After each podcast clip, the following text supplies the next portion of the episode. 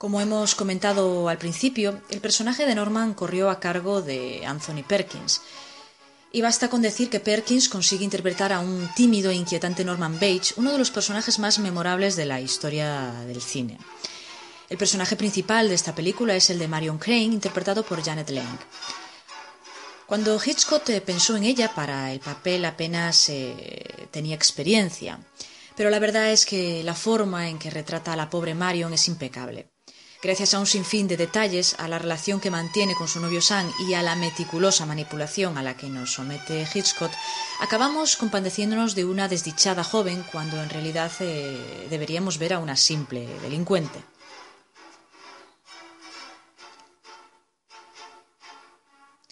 Otros eh, personajes relevantes son el de Lila Crane y el detective Milton Arbogast. La hermana de Marion, que acude al motel para averiguar por qué no tiene noticias suyas, está interpretada por Vera Mills y el detective que la acompaña es Martin Balsam.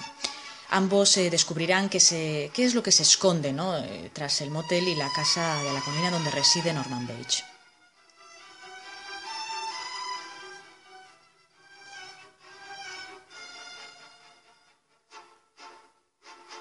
Psicosis es eh, en muchos aspectos una película revolucionaria.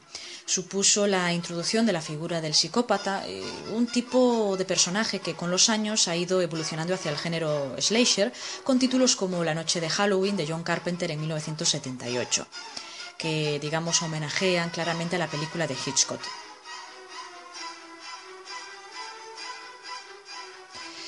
Y también ofreció a la audiencia uno de los primeros desenlaces atípicos, ¿no? alejándose de los llamados happy endings que, realizaban, que se realizaban y reinaban, digamos, en Hollywood.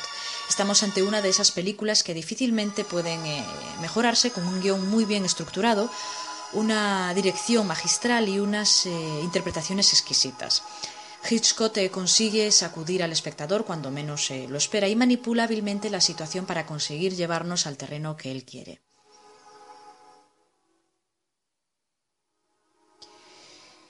Y si alguien eh, se pregunta eh, por qué esta película no se rodó en color, hay una respuesta que, que, no es otra que el intento de potenciar el miedo más clásico, evitar sacudir en exceso al público del momento, ¿no?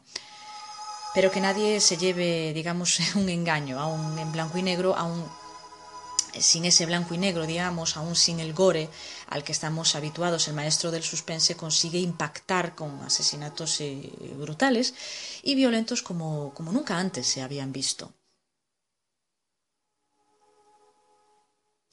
Es curioso, ¿no? Pero en su afán de hacer una película de bajo presupuesto, Hitchcock eh, realizó probablemente la mejor película de terror eh, de la historia del cine.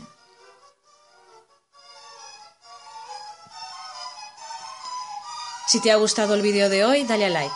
Por favor, suscríbete y no te olvides de darle a la campanilla para recibir mis notificaciones. Te recuerdo que puedes seguirme en todas eh, mis cuentas oficiales. Un saludo y hasta el próximo vídeo.